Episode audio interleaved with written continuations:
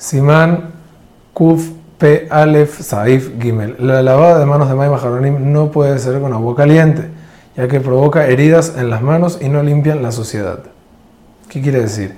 El motivo de esto, explica bien el Mishnah Brura, que las aguas calientes forman como grietas y ablandan la mano y la suciedad se pega más adentro de en, los dedos y en los entre grietas que hay ahí y por eso no se hace. Agua tibia sirve.